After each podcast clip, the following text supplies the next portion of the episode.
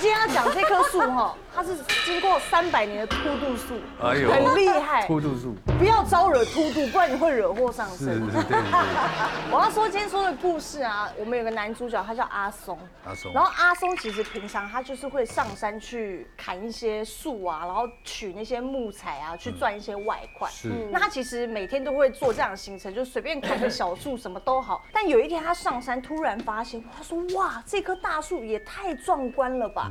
就心生歹念，你知道，他就想说，这棵树如果我可以成功的把它砍下来拿去卖的话，我一定可以一阵子不用工作。我就是要做山老鼠，就对了。对之类的。于是他就号召了一些朋友一起到山上来砍了这棵树。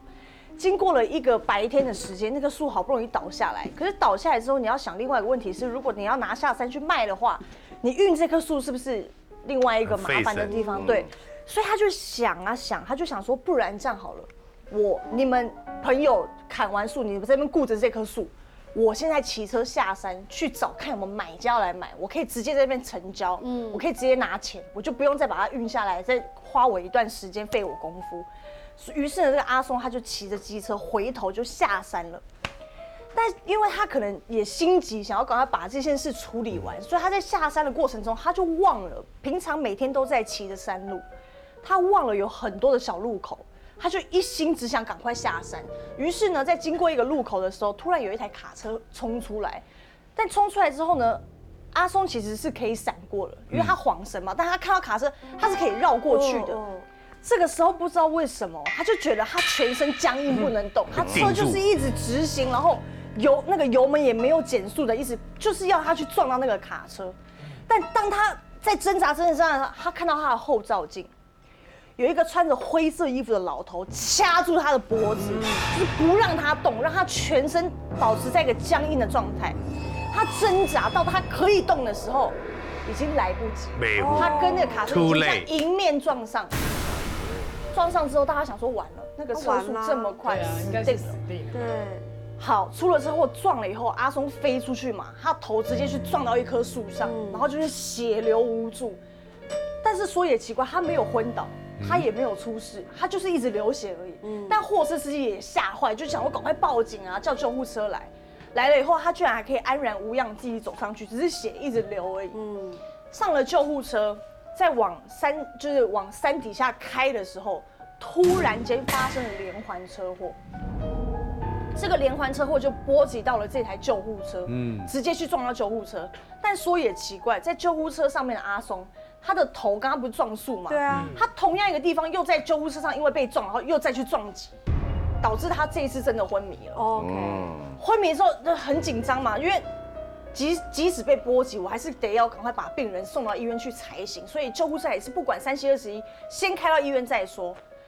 开到医院急诊室门口，准备要下车的时候，不知道为什么有一台失控的小轿车，迎面从马路上啊就破半，就直接插到那个急诊室门口，撞到又撞救护车。再撞，再撞一次，于是阿松又再被撞一次车祸。阿松这个三次撞击，他真的没堪没了，他就醒也醒不对啊，来了。真的是，然后呢，送到急诊之后，医生也就是说，你这个救活哈，也是没办法醒过来啦。这个九成几率一定是植物人。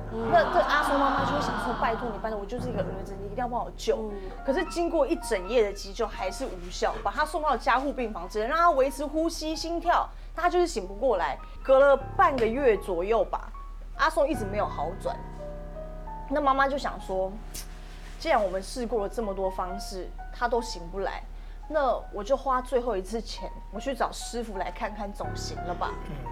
他找了师傅来医院看了阿松，这师傅就说，他其实在这个劫，在这个劫难，应该要离世，嗯，但是为什么他还留着？为什么？这个师傅也觉得很怪，对，于是呢，师傅就一经查证之后，他才发现说，这个阿松的妈妈，她平常是修佛的人，然后在阿松出了车祸，一直到事隔半个月，他妈妈每天几乎都是跪在观世音菩萨前面，除了上厕所跟起来吃斋之外，他都没有离开观世音前面。所以，于是这个感动的观世音菩萨，他才想说，好吧，那我就不要那么快把阿松收走。那他就说：“师傅啊，拜托，就是我儿子现在躺在这边，我真的也不知道该怎么办，你可不可以救救我们？”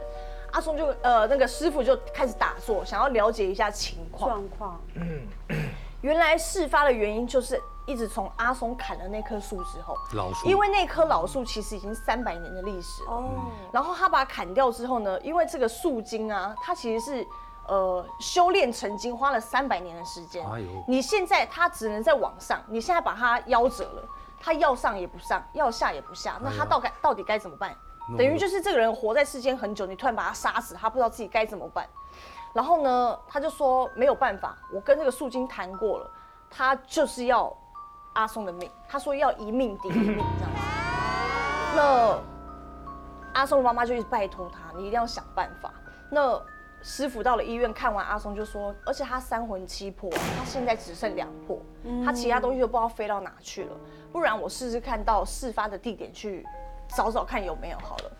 他在第一次出车祸那个山路上，发现了阿松的呃三魂五魄都在留在那个原地。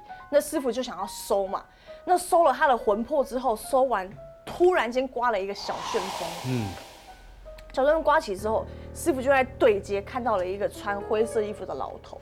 其实就是当初掐着阿松的脖子不让他动的那个老头，他就是那一棵百年树的树精。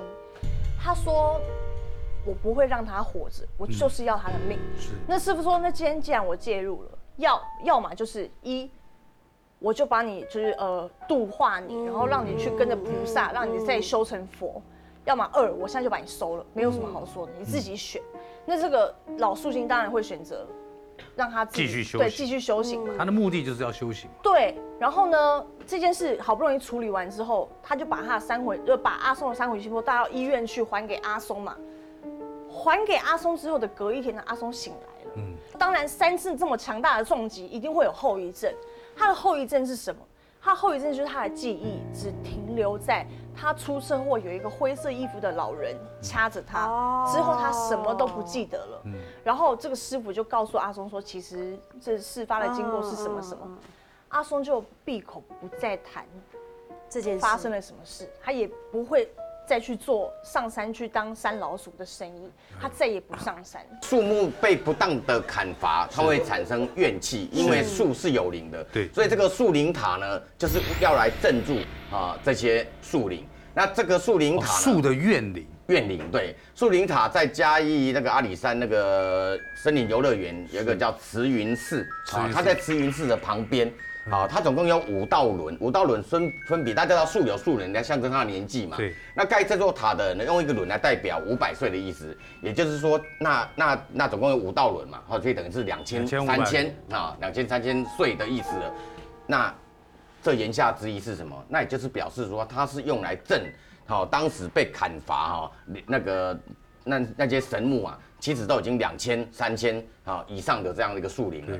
那我们刚刚讲那些树哦，哎，一两百岁就已经灵哦，强大成这样了，更何况阿里山那些块木啊，上千年阿里山主要有三宝嘛，一个是块木，一个是扁柏啊，然后那个牛樟啊，这三种在现在依然是很珍贵的一个一个一个树木一个树木一个一个木材。嗯，树林碑倒不是台湾人盖的啦，树林碑是日据时代日本人盖的。那我简单必须要卖弄一下历史。嗨嗨嗨嗨大家好不好理解这件事情啊？那日据时代呢，首先是在一八九九年的时候，那日本有一个人呢，他叫做小池三九郎。小池三九郎呢，首先发现阿里山不得了了，是一个一个一个珍贵的宝藏啊。那个那个时候还没有阿里山铁路啊，更别说公路了。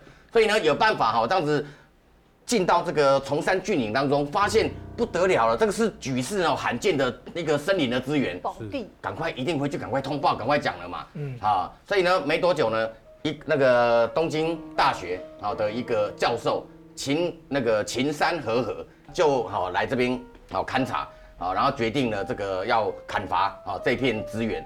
那怎么砍伐呢？那必须要建造铁路，所以秦山河河就是阿里山森林铁路的创创建者。阿里山森林铁路之父，对，那感觉这一切都好像都是在建设，对不对？对这是这个角度来看。另外一个角度来看，偷窃，他就是在偷窃，好、他就是在破坏台湾的生态。嗯台湾在一九九零年代哈、到处土石流，这些呢也也有人解释是当做大自然的反扑，也可以说成是树林的反扑。那一切的根源呢，都来自于日据时代呢的重大砍伐。日据时代啊，总共砍伐了多少棵阿里山的树木？据保守估计，少说三十万、四十万棵啊，这么惊人的一个数字。那阿里山这个小铁路建成以后呢，那砍伐就更有效率了嘛。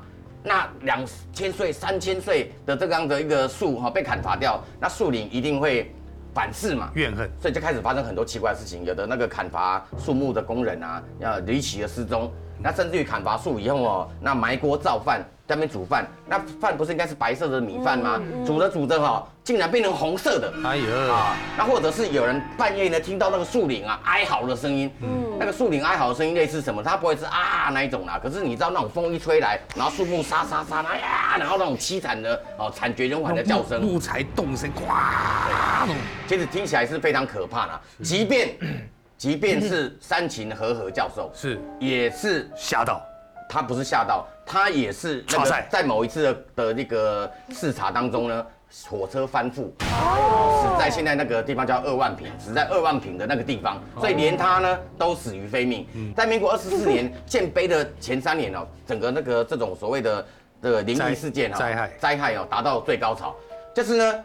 那个伐木的工人，特别是资深的领班，那资深的领班，因为就是一定是砍伐的最多嘛，哦，常常呢就会无故的就暴毙了，好，然后就就就死掉了。然后有有一次呢，那个砍伐完准备要收工了，突然哦，黑色的、白色的雾云雾就把这一团伐木工人呢，哦团团的围绕住，好，然后呢，空气当中弥漫的那种树的尸体。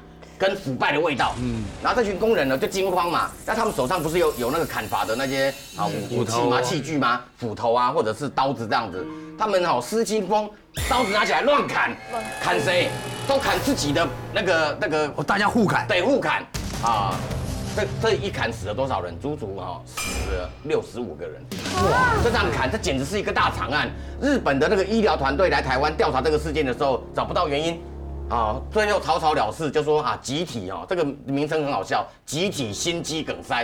哎呦，哎，只好这样子，因为因为六十五个人走一走就，嘿，走了，就六十五个都挂了。然后或者是心肌梗塞一死呢，就手手就抽动，好，然后然后就砍这样子，好，所以所以所以也就只好这样子来结案。那即便是那个日据时代结束以后，不是换国民党民党政府来台湾了吗？